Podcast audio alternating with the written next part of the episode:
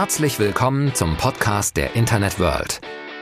Wir sprechen mit den spannendsten Köpfen und Unternehmen aus E-Commerce und Marketing über die neuesten Branchenentwicklungen des digitalen Handels. Viel Spaß beim Zuhören. Wie müssen sich E-Commerce-Brands heute aufstellen, um erfolgreich zu sein? Ja, das ist die große Frage, um die sich unser heutiger Touchpoint, der Podcast der Internet World, dreht. Ihr kennt mich, mein Name ist Susanne, Susanne Gillner, ich bin die Chefredakteurin der Internet World. Ja, und ich habe zwei tolle Gäste heute hier, die sich dann selber auch gleich vorstellen dürfen. Ich teaser schon mal an, das ist einmal die anderen, einmal der Simon, beide von Sassarat Plus, beide Managing Partner dort. Und ich sage erstmal Hallo, ihr zwei, schön, dass ihr da seid. Hallo. Hallo, vielen Dank für die Einladung. Ja, ich freue mich, dass ihr hier seid. Stehen ja gerade spannende, stressige Zeiten an. Da ist es nicht selbstverständlich. Toll, dass ihr euch die Zeit nehmt. Und ich habe es schon gesagt, ihr dürft euch gerne gleich mal selber vorstellen. Vielleicht, Anna, magst du beginnen? Ganz kurz, wer bist du und was ist so ein bisschen, ihr habt ja beide erstmal denselben Titel, was ist so ein bisschen in der Funktionalität deine Abgrenzung zu Simons Job? Ja, total gerne. Genau, ich bin Anna, Anna Lüders, Managing Partner bei Sassarat Plus. Und bei mir liegt eigentlich alles, was so dieses Thema Identity-Driven Transformation beinhaltet. Also da sprechen wir ja sicherlich später nochmal drüber, welche Rolle eigentlich für uns Marke hat, weil es ist für uns ja so ein bisschen das Steuerungstool, wenn wir über Identitäten von Organisationen sprechen und das dann quasi am Ende des Tages einmal für Organisationen zu entwickeln, für kleine und für große Organisationen und aber natürlich auch operationalisierbar zu machen. Also intern, ähm, wenn es um kulturelle Transformation geht und natürlich auch extern, wenn wir über Kunden und Kundinnen sprechen. Was bedeutet denn eigentlich das, was wir in der Marke definiert haben? Wie kann man das eigentlich ja ganzheitlich kommunizieren? Im echten Leben und natürlich auch im digitalen Leben, wenn wir heute über E-Commerce sprechen. Okay, Simon, du darfst gleich nachhaken sozusagen. Was ist dein Daily Business bei Sassarat Plus? Genau, mein Name ist Simon Löbel. Ich stehe bei Sassarat Plus für das Thema Digital Driven Innovation. Ich habe ja schon mittlerweile 25 Jahre digital Erfahrung auf dem Buckel. Und das hat sich in den letzten Jahren ja so stark entwickelt. Und wenn ich mal zurückdenke, wie man angefangen hat, zu Ende der 90er mit ein paar HTML-Seiten, ist es ja jetzt mittlerweile so, dass einfach das Digitale zu einem der, ja, ich sag mal, Grundelemente jeder Unternehmensstrategie gehört. Und das haben wir bei Sassarat Plus unter diesem Titel Digital Driven Innovation zusammengefasst, wo wir diese ganzen Themen der Digitalisierung, der Innovation in den verschiedenen Horizonten zusammenfassen. Wunderbar, jetzt wissen wir, wer ihr seid. Dann lasst uns mal gut gelaunt ins Thema Krise einsteigen, würde ich sagen. Anna, das Q4 steht an, seit jeher ein Zeitraum, der stressig ist, der sportlich ist, wo es viel zu tun gibt, wo, wo irgendwie auch Sorgen und Probleme nochmal hochkommen. Magst du uns mal ein bisschen abholen und erklären, wie die Stimmung derzeit bei euch, bei euren Kunden ist? Natürlich mit Blick aufs Jahr 2023. Also ist man irgendwie erleichtert, dass das Jahr bald rum ist, Haken dran und weiter geht's, oder blickt man eher recht sorgenvoll aufs nächste Jahr? Ich glaube, bei uns ist gerade die Stimmung, auch wenn man das vielleicht gar nicht sagen darf, aber sehr positiv. Wir sind gerade in das neue Büro eingezogen und haben hier, glaube ich, alle volle Freude auf, was jetzt gemeinsam noch kommt. Ich glaube, wir sind ja sowieso, und das ist das, was sowohl das Digital Driven Innovation, was Simon gerade beschrieben hat, oder das Identity-Based Transformation, was ich beschrieben habe, vereint, dass wir sagen, wir geben New Perspectives for a Better Future. Und auch das versuchen wir natürlich all unseren Kunden jeden Tag zu sagen und da einfach positiv auf das zu schauen, so wie das irgendwie geht in den jetzigen Zeiten. Insofern, ich glaube, wir versuchen das Beste daraus zu machen und eben das, was jetzt gerade da ist, so zu nehmen, dass wir irgendwie es schaffen, unseren Kunden neue Perspektiven zu geben, wie man damit umgehen kann. Simon, wenn du deine Erfahrungen teilen möchtest, also Anna hat schon gesagt, grundsätzlich eher positiv, was auch positiv ist. Trotzdem gibt es natürlich Bauchschmerzen, die hat jeder im Moment. Was sind denn so die größten Baustellen im Moment, die du beobachtest? Naja, ich glaube, die größte Baustelle ist, äh, es gibt keine Planbarkeit mehr. Mhm. Also ich glaube, das haben uns die letzten, ja, jetzt ja mittlerweile fast zweieinhalb Jahre einfach irgendwo gezeigt, dass man eigentlich nicht mehr wirklich mit einem einigermaßen sicheren Gefühl einfach mal für ein paar Monate oder Jahre nach vorne schauen kann und sagen kann, so wird wahrscheinlich sich mein Markt, mein Business entwickeln, sondern wir sind einfach aktuell in einer Phase, wo man sich eigentlich jeden Tag neu ausrichten muss, wo man immer wieder schauen muss, wie haben sich eigentlich die Umstände verändert und wie muss ich als Unternehmen darauf reagieren. Und das ist für uns und natürlich auch für äh, nahezu alle unsere Kunden natürlich schon eine der, der aktuellen Herausforderungen, dass man eben agiler sein muss, dass man ein bisschen äh, sich besser an den Markt adaptieren muss, als das vielleicht in den vergangenen Jahren der Fall war, wo einfach die Dinge etwas in gewohnteren Bahnen gelaufen sind. Es soll ja heute um Marken gehen, es soll um Haltung gehen, gerade die Bedeutung von Brands in diesen schwierigen Krisenzeiten und natürlich auch die Sicht der Verbraucher darauf. Anna, wenn ich mit dir mal weitermachen darf, also Simon hat es schon genannt, man muss agil sein, es ist wenig planbar. Was lässt sich denn daraus schlussfolgern? Wie müssen Brands heute aufgestellt sein? Also ich meine, gerade wenn es um, um Strategien geht, das ist ja nichts Kurzfristiges, was man entwirft. Wie geht ihr daran? Also wirklich die Frage an dich, wie müssen Brands heute aufgestellt sein tatsächlich? Das finde ich eine total spannende Frage, gerade, und ich meine, das ist ja auch so eine Bewegung in den Zeiten jetzt, wenn wir über Krise sprechen, dass wir ja schon auch beobachten, dass Marken oder zumindest gewisse Marken ja immer mehr an ja, Markentreue eigentlich verlieren. Also es gibt ja diese relativ bekannte Havas-Studie Meaningful Brands und da haben in der letzten Studie mehr als 80 Prozent der Marken eigentlich keine Bedeutung mehr. Und ich meine, das ist ja schon echt krass, wenn wir über Markenführung sprechen, wenn so viele Marken eigentlich gar keine Relevanz mehr haben. Und ich glaube, das liegt an mehreren Gründen. Ich glaube, es liegt zum einen, klar haben wir gerade drüber gesprochen, an der aktuellen Herausforderung der Nichtplanbarkeit, eben natürlich auch dem ganzen Thema der Krise, die uns jetzt bevorsteht oder in der wir schon sind. Gleichzeitig liegt es natürlich auch daran, dass wir wahnsinnig viele Produkte haben und Menschen sich eigentlich auch nicht mehr wirklich festlegen wollen. Und, und ich glaube, das ist auch ein ganz spannender Aspekt, den man, wenn man sich fragt, wie müssen Marken heute aufgestellt sein, sich immer wieder vor Augen führen müssen, dass Menschen per se ja erstmal relativ faul sind. Also 95 Prozent unserer Entscheidungen machen wir unbewusst. Das heißt, wir als Marke, als starke Marke müssen es schaffen, in diese unbewussten Entscheidungen der Menschen zu kommen. Und dafür gibt es in der Forschung vier Parameter, die identifiziert wurden. Wie kommt man in diesen unbewussten Entscheidungsprozess? Und das ist einmal das Thema, ich muss natürlich nützlich sein als starke Marke. Und ich muss interessant sein. Und die Nützlichkeit mal die Interessantheit ist die Relevanz. Also ohne Relevanz quasi bin ich erstmal keine starke Marke. Das reicht aber nicht, sondern gerade halt, wenn man sich die Vielfalt der Marken anschaut, brauche ich auch irgendwie einen gewissen Aspekt der Einzigartigkeit. Und, und das ist, glaube ich, auch total relevant, man muss das Ganze halt widerspruchsfrei erlebbar machen. Also es kann halt nicht sein, dass ich in dem physischen anders mit meinen Kunden und Kunden interagiere als zum Beispiel im digitalen, sondern es muss halt einfach eine Widerspruchsfreiheit geben.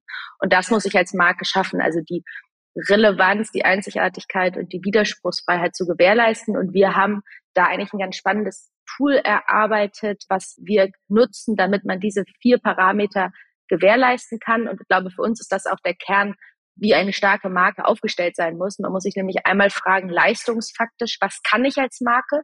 Und das auf drei Dimensionen beantworten. Und gleichzeitig sich die Frage stellen, wie bin ich als Marke?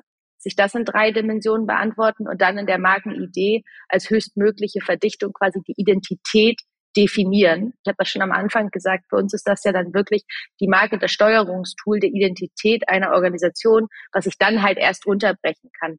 Aber für uns ist halt eine starke Marke wirklich mehr als in Anführungsstrichen nur ein Logo, sondern halt wirklich sich im Ganzen klar zu machen, was kann ich, wie bin ich, ja, was ist eigentlich in a nutshell meine Essenz. Finde ich spannend. Da schließt sich für mich eine Frage an. Das, was du erzählt hast, das ist natürlich also total schlüssig, logisch. Aber eine starke Marke zu sein, können sich das mhm. nur entsprechend finanzstarke Brands leisten? Also Conclusio jemand, eine kleine Brand, ein, ein Mittelstand. Wie einfach oder wie schwierig ist es für solche Unternehmen, eine starke Marke zu etablieren? Ich glaube ehrlicherweise, dass es davon erstmal relativ unabhängig ist, weil man sich ja erstmal, wenn man jetzt quasi das, was ich gerade gesagt habe, wirklich vor Augen führt, da geht es ja erstmal darum, dass ich die Klarheit in der Identität habe, die Klarheit in dem USP habe, in quasi, wo komme ich eigentlich her, wo will ich in die Zukunft hin. Sicherlich kann, gibt es auch Marken, die sagen, sie wollen einen kurzen Effekt nutzen und dann wieder weggehen, aber ich glaube, Marken, die den Anspruch haben, wirklich zu bleiben, sollten sich halt erstmal darüber bewusst werden, wofür stehen sie eigentlich? Und dann sind sie in Anführungsstrichen eine starke Marke. Sicherlich spielt da dann auch ja, die Möglichkeit, wie ich eigentlich mit den Zielgruppen interagieren kann, eine Rolle. Aber vielleicht, Simon, kannst du dazu nochmal was sagen? Ja, ich glaube, dass ähm, die Frage heute klarer zu beantworten ist mit einem, es geht auch mit geringeren Budgets weil wenn man sich ja anschaut, was wir für Möglichkeiten haben über digitale Vertriebskanäle, die uns ja auch ermöglichen, tatsächlich sehr viel spitzer auf, ich sage mal in Anführungszeichen, Nischenzielgruppen zuzugehen.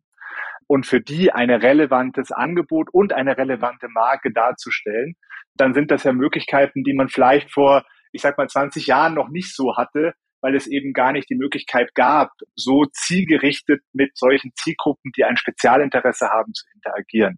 Die Möglichkeit hat man heute. Deswegen ähm, ist es natürlich umso wichtiger, dass man eine Marke hat, die auch für diese Zielgruppe entsprechend positioniert, entsprechend erlebbar ist.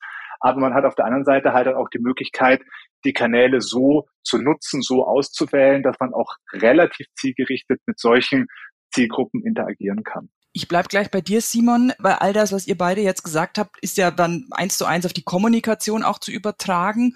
Und jetzt nähern wir uns der Weihnachtszeit. Ich sehe schon die ganzen Rewe und Edeka-Kampagnen mit dem einsamen Opa und er muss frieren, weil, es keine, weil er keinen Strom mehr hat, so ungefähr, um ein bisschen böse zu sein.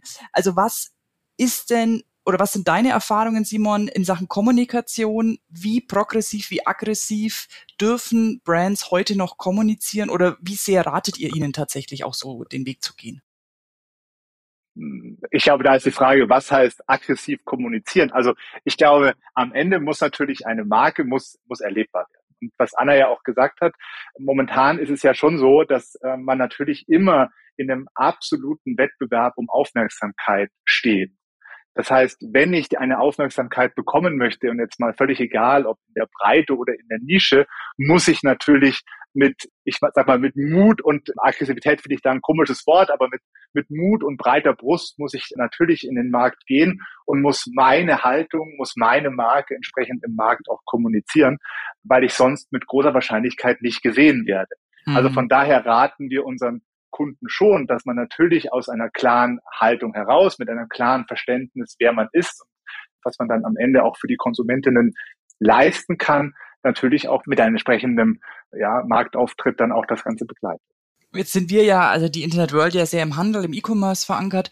Wie hat sich denn der Blick der Konsumenten auf Handelsbrands und vielleicht auf den Handel allgemein verändert? Ich weiß nicht, ob Simon gleich weitermachen möchte. Was mein Aspekt dahinter ist, man liest ja oft jetzt, irgendwie die Discounter-Brands erleben so einen zweiten Frühling, wohingegen andere Brands eher in den Hintergrund geraten. Luxusmarken wiederum irgendwie werden von der Krise gar nicht touchiert. Also vielleicht magst du, Simon, da uns kurz zum Thema Handel einmal abholen.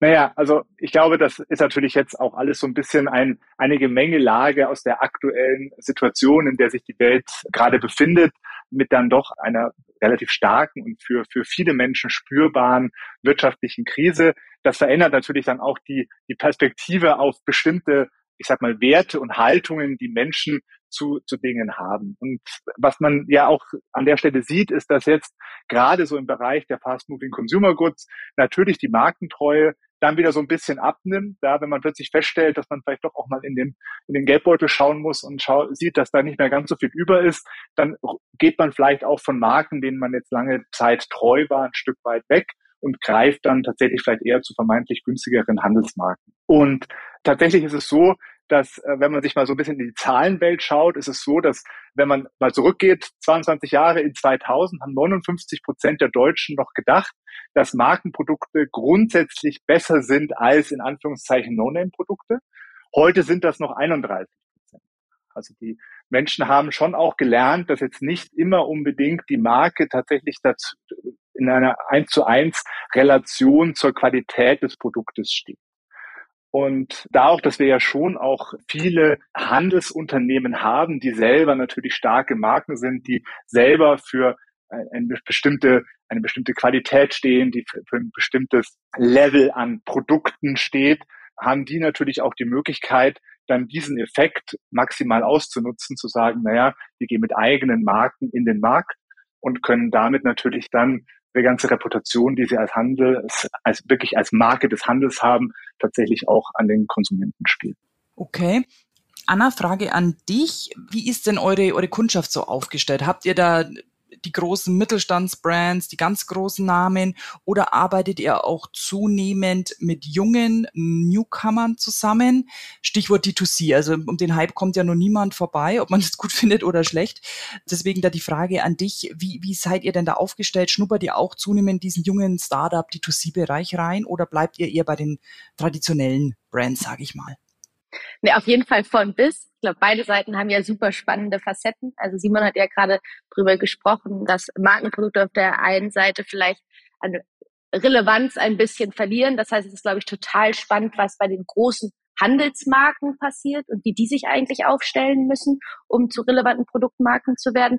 Und gleichzeitig, du hast es gerade gesagt, der D2C-Hype, also was passiert da eigentlich, ist, glaube ich, ja auch was, was gerade, wenn wir aus der Markenführungsperspektive kommen, total spannend ist, weil damit natürlich plötzlich Marken, also bestehende Marken oder neue Marken, und auch das sind ja gar nicht nur unbedingt quasi D2C, der Hype von neuen Marken, es können ja auch schon etablierte Marken sein, die halt plötzlich die Möglichkeit haben, halt direkt mit den Menschen zu interagieren und direkt transaktional zu werden, was ja erstmal total viele in Anführungsstrichen Vorteile haben kann, weil man plötzlich seine eigene Zielgruppe vielleicht viel besser kennt, weil man viel besser versteht, was sind eigentlich deren Vorlieben, weil man viel ja wirklich auch gezielte Incentivierung machen kann. Also ich glaube, da gibt's ja schon ganz viele auch Vorteile, aber wir finden ja auch die Herausforderungen immer ganz spannend und ich glaube halt gerade auch bei diesem D2C-Hype auf Markenseite gibt's da ja auch ganz viele Herausforderungen. Also für etablierte Marken so ein bisschen die Frage, früher wurde denen ja in Anführungsstrichen also die Expertenrolle teilweise auch abgenommen, weil der Hersteller dann quasi ja gar nicht so konkret erklären musste, weil immer noch was dazwischen geschaltet war. Und heute ist es ja anders. Also man muss ja dann wirklich auch direkt mit den eigenen Zielgruppen plötzlich kommunizieren können. Man braucht das komplette Know-how über die Markenführung, was einem ja vorher eigentlich abgenommen wurde.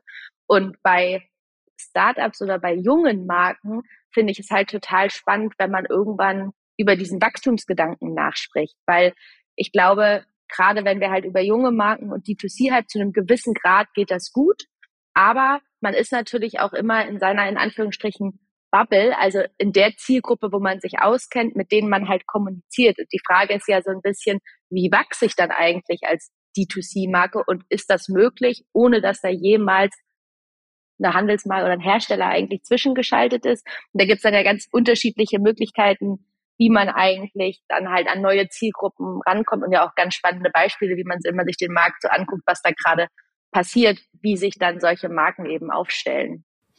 Es ist spannend, was du sagst. Vor allem äh, Thema D2C ist ja, also die jungen Direct Brands zumindest, ist mhm. nicht die Corporate äh, Brands, die ja ihre Markenbildung vor allem durch Social Media irgendwie ja. erfahren. Jetzt kann man natürlich sagen, Social Media Fluch oder Segen, das ist immer die alte Diskussion. Aber würdest du oder wie würdest du die sozialen Kanäle in Sachen Markenbildung einschätzen? Ist das was Vorübergehendes? Ist das was Langfristiges? Kann man darauf bauen oder ist das eher so ein unterstützender Faktor? Äh, du hast gesagt Fluch oder Segen. Ich glaube ja stark Fluch und Segen.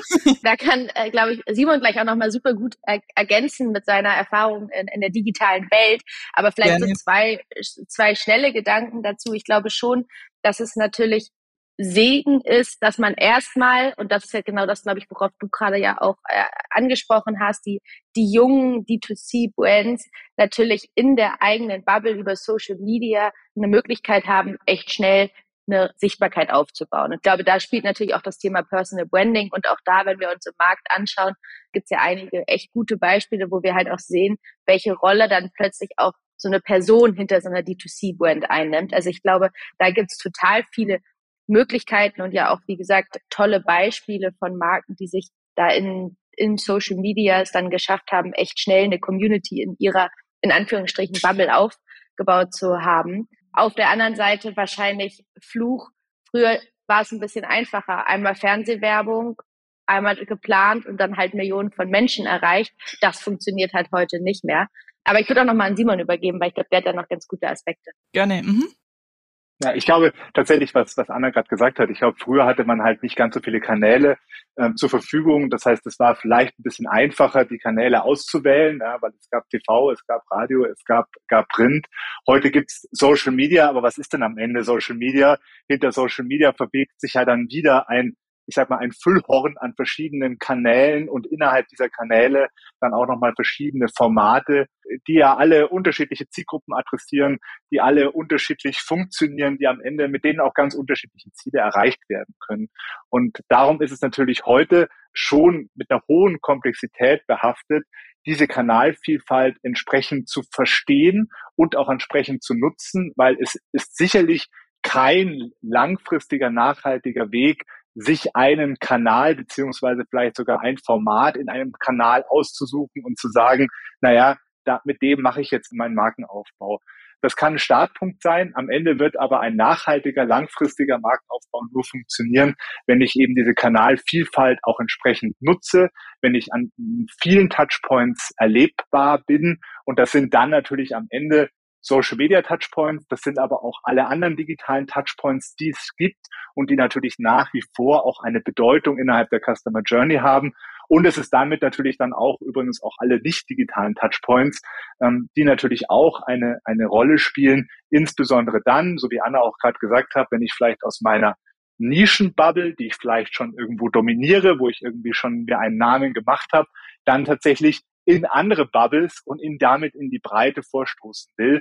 Da werde ich dann alleine mit Social Media nicht mehr weiterkommen, sondern da muss ich dann schon ein orchestriertes Kanalspektrum bedienen mit aller Komplexität und vielleicht auch allem Budgeteinsatz, der dann dafür notwendig ist. Und vielleicht noch ein Aspekt, weil ich das, ähm, wenn wir so über Social Media Kommunikation, was man ja gerade ganz gut beobachten kann und was, glaube ich, aus unserer Perspektive auch total spannend ist, wenn wir wieder über das Thema Markenführung reden, nämlich was wird eigentlich auf Social Media dann kommuniziert von diesen jungen D2C-Hypes? Und da merken wir ja total stark, dass dieser Gedanke früher, der in der Fernsehwerbung vielleicht war, eher das klassische Product die klassische Product-Kommunikation jetzt ja viel mehr hin zu einer wirklichen Purpose-Kommunikation ist. Also man spricht weniger über das Produkt als vielmehr über den Kontext, der sich da drum gibt, weil das natürlich dann auch perspektivisch sehr viel mehr Raum schafft für eine Erweiterung des Produktportfolios. Das finde ich ist auch noch eine ganz spannende Beobachtung in der Social Media Kommunikation neben dem Thema Personal Branding, dass da halt so ein,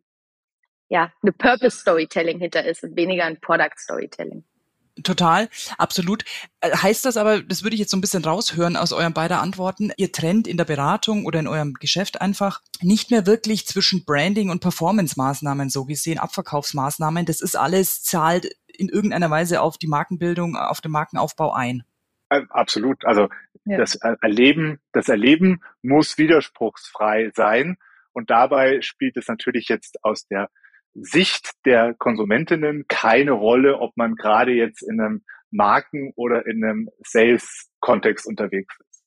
Bleiben wir gleich mal bei dir, Simon. Thema Digitalisierung ist ja, ist ja dein Steckenpferd. Jetzt haben wir Anfangsjahr Corona ganz, ganz viel Digitalisierung auf allen Ebenen erfahren. Manches lief besser, manches schlechter, sage ich jetzt mal. Was sind denn jetzt nach drei Jahren deine Beobachtungen? Wie nachhaltig, wie langfristig waren denn die Bemühungen, die man so beobachten konnte? Naja, man könnte ja aktuell den Eindruck bekommen, als wäre es der große Rückschritt jetzt nach Corona, ja, weil wenn man sich ja auch so anschaut, dann muss man sich ja gerade eigentlich auch nur so die Börsenkurse der großen E-Commerce-Player anschauen, die ja schon, sagen wir mal, deutlich nachgegeben haben. Ja, und was, glaube ich, auch so ein bisschen daran liegt, dass momentan so dieser ganzen Branche ähm, so ein bisschen eigentlich ja, vielleicht nicht mehr zugetraut wird, in dem Maße zu wachsen, äh, beziehungsweise dass diese Branche vielleicht an der einen oder anderen Stelle heute vielleicht sogar rückläufig ist. Da könnte man ja meinen, okay, wir, wir gehen jetzt wieder zurück. Ich glaube, dass das nicht der Fall ist. Ich glaube, dass tatsächlich Corona schon dafür gesorgt hat, dass ähm, ganz viele Menschen erlebt haben, wie positiv eigentlich Digitalisierung das Leben verändern kann und was für ein Komfortgewinn in zum Beispiel eben auch dem E-Commerce an der Stelle dann steckt und was eigentlich alles über E-Commerce bezogen werden kann, was vielleicht Menschen vor Corona so gar nicht gesehen haben oder so gar nicht geglaubt haben.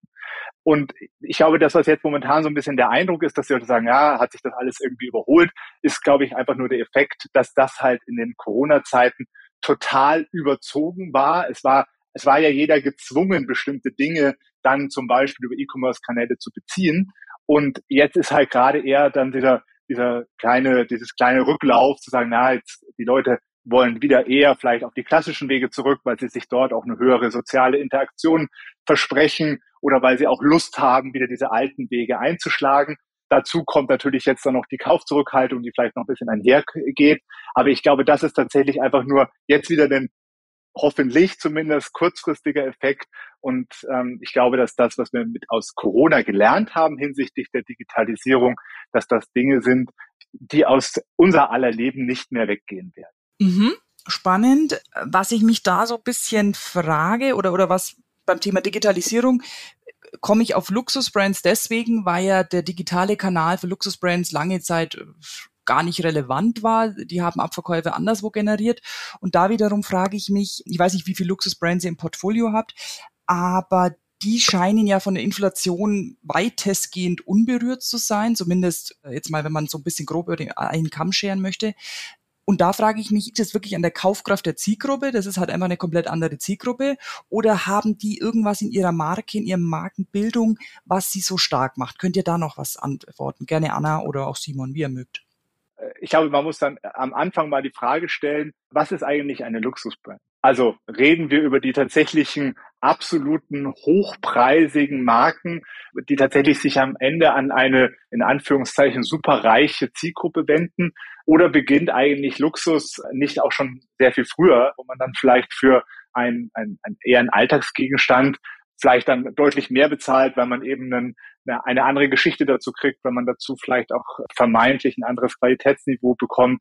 Also ich glaube, da ist schon mal die Frage, wo beginnt eigentlich Luxus? Mhm. Und was, wie ist dieser Luxusbegriff heute eigentlich definiert? Gut, das stimmt natürlich. So gesehen kannst du aber jede Marke, glaube ich, ist ein Apple, ist Apple eine Luxusbrand. Also ein iPhone für XY genau. Euro, sage ich mal, leistet man sich jetzt auch nicht zweimal im Jahr, wenn überhaupt. Das ist natürlich eine Diskussionsfrage, klar. Ich würde jetzt erstmal tatsächlich so die Guccis dieser Welt sehen, äh, die sich tatsächlich an eine Zielgruppe wenden, die per se über ein höheres Monats-, Jahreseinkommen verfügt. Aber ich glaube, wenn man über dieses, über, über, über so ein Niveau spricht, ist es ja schon so, dass äh, meine Annahme wäre, dass die Zielgruppe in der Breite durch die aktuelle wirtschaftliche Krise sicherlich betroffen ist, aber nicht in einem Maße, dass das, dass sie ihr Verhalten verändern muss. Mhm, mh. Und ich glaube, das spielt natürlich diesen Marken dann schon ein Stück weit in die Karten zusammen mit anderen Effekten. Aber Anna, da kannst du ja vielleicht zwei Worte zu sagen. Klar, ich glaube, es gibt ja noch so auch, auch auf unterschiedlichen Ebenen ja, Bewegung oder Facetten, die da reinspielen. Und es gibt so einen ganz schönen Begriff, der nennt sich irgendwie Lippenstift-Effekt. Und ich glaube, das ist ja was, wovon Luxusmarken in Anführungsstrichen profitieren, nämlich wie wir Menschen ticken.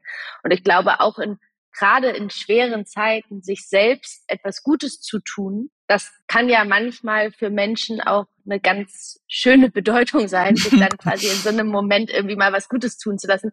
Und deswegen finde ich, ist dieser Lippenstift-Effekt, das ist jetzt vielleicht nicht die Luxusmarke, die du mit Gucci angesprochen hast, aber sich trotzdem halt auch mal was zu gönnen, egal jetzt auf welcher Luxusebene, ist, glaube ich, schon was, wovon Luxusmarken dann in solchen Zeiten in Anführungsstrichen ja auch profitieren können. Also ich glaube, so dieses Thema Lippenstift-Effekt, ich finde den Begriff auch ganz schön, ehrlicherweise, weil das ganz nett irgendwie beschreibt, wie wir ja auch funktionieren, hat da sicherlich auch eine Relevanz.